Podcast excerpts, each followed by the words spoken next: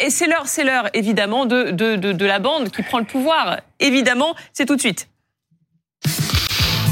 Merci beaucoup.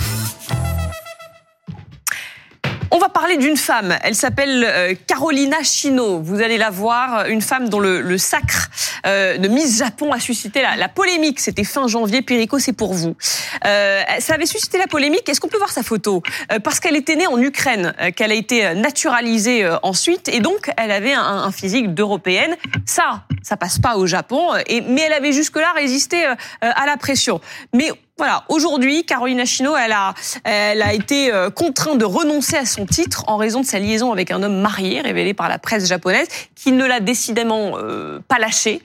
Euh, et elle a fini donc par, par rendre la couronne. Vous vouliez vous emparer de ce sujet Ah, ça y est, Perico vous avez fait le sujet. Merci, Julie. non, avez moi j'ai donné les faits. Vous devez donner votre, votre, votre avis, vous, Perico. Alors, oh. Donc, je suis obligé de faire un commentaire personnel. Eh ben, vous, vous vous emparez. Vous prenez le pouvoir, Perico. Alors, euh, la grande démocratie japonaise, cette grande nation, avec cette dynastie la plus ancienne du monde, hein, le Mikado qui descend de- d'une déesse, euh, comment dire, pour être très prudent et très respectueux, parce que ce pays me fascine, ils sont légèrement méfiants vis-à-vis des étrangers. Je ne dis pas xénophobes, mais On peut euh, voilà, dire. ils ont encore cette conscience que ce qui n'est pas japonais est peut-être une forme d'infériorité, même s'ils sont très respectueux, ils viennent copier nos, nos technologies et ils sont ravis de venir en Europe et nos vins et notre patrimoine.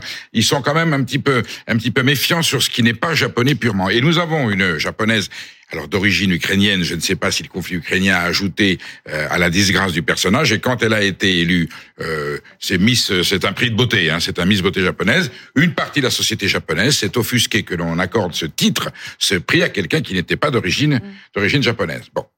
Elle a été reconnue. Bon, on a on a cassé ce carcan euh, idéologique et culturel, mais on sentait bien malgré tout qu'une partie de la société japonaise, absolument euh, indignée par le fait que cette femme ait reçu ce titre, euh, ce titre honorifique, euh, s'en tire à si bon compte. Et nous apprenons, épouvantable, Horreur. elle a couché avec un, elle a, L'homme elle a marié. couché Avec un homme marié. Alors là, c'était terminé. Les Japonais ont dit "Oh, vous avez prévenu une blanche, une ukrainienne. Évidemment qu'elle allait faire des bêtises. Évidemment, elle a, elle a commis l'adultère.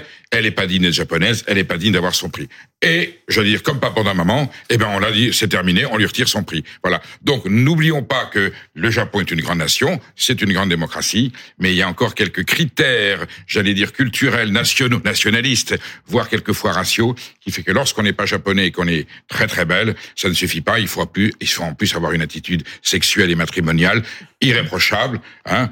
En France, pour l'instant, on n'en est pas là, mais On va voilà. leur envoyer notre sexologue. Oui, Par le premier avion. Oui, Là encore, ne donnons pas trop de leçons parce que quand Sonia Roland a été élue Miss France en 2000, je crois, elle avait des origines rwandaises, si je ne me trompe. Hum. Elle a reçu plus de 2500 lettres d'insultes Hum. racistes et on a écrit négresse sur le toit de sa voiture.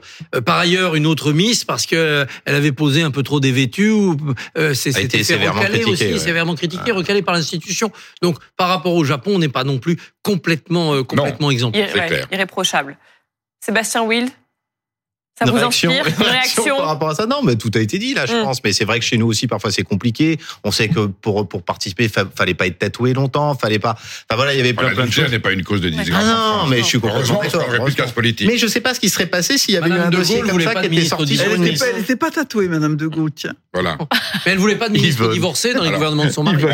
C'est vrai qu'on voit pas le roi Charles ou le prince Charles dire entre Camilla et moi c'est du sérieux. Voilà, on a vu un président de la République le dire en conférence Elle a été virée quand elle a avoué avoir menti, parce qu'elle a d'abord dit je ne savais pas qu'il était marié, Oui. elle a reconnu qu'elle le savait. Donc Ouais. c'est le mensonge presque plus Mais, que l'adultère, ce qui est très américain d'ailleurs. Mais en l'occurrence, ce qui dérangeait- euh, Monica Mais en l'occurrence, en l'occurrence, ce qui dérangeait euh, plus que tout, et on imagine que ça c'était qu'un prétexte, euh, c'était que c'était la première Miss naturalisée, qu'elle avait un Mm. physique d'européenne et que Bien ça sûr. dérangeait les Japonais. Et le fait de vouloir garder comme ça une nation où les étrangers ne viennent pas, où on ne se métisse pas, ça donne un peu un pays vieillissant euh, qui est Oui. appelé à, à se rabougrir. Et quand on va Mais- au Japon, c'est très frappant parce qu'au au- au bout d'un moment, on se dit mais ce, ce pays est unicolore et il n'y a pratiquement pas, il y très a hermétique. pratiquement pas Le de Rassemblement, ça, le Rassemblement national, là-bas, c'est des stagiaires. hein, par contre.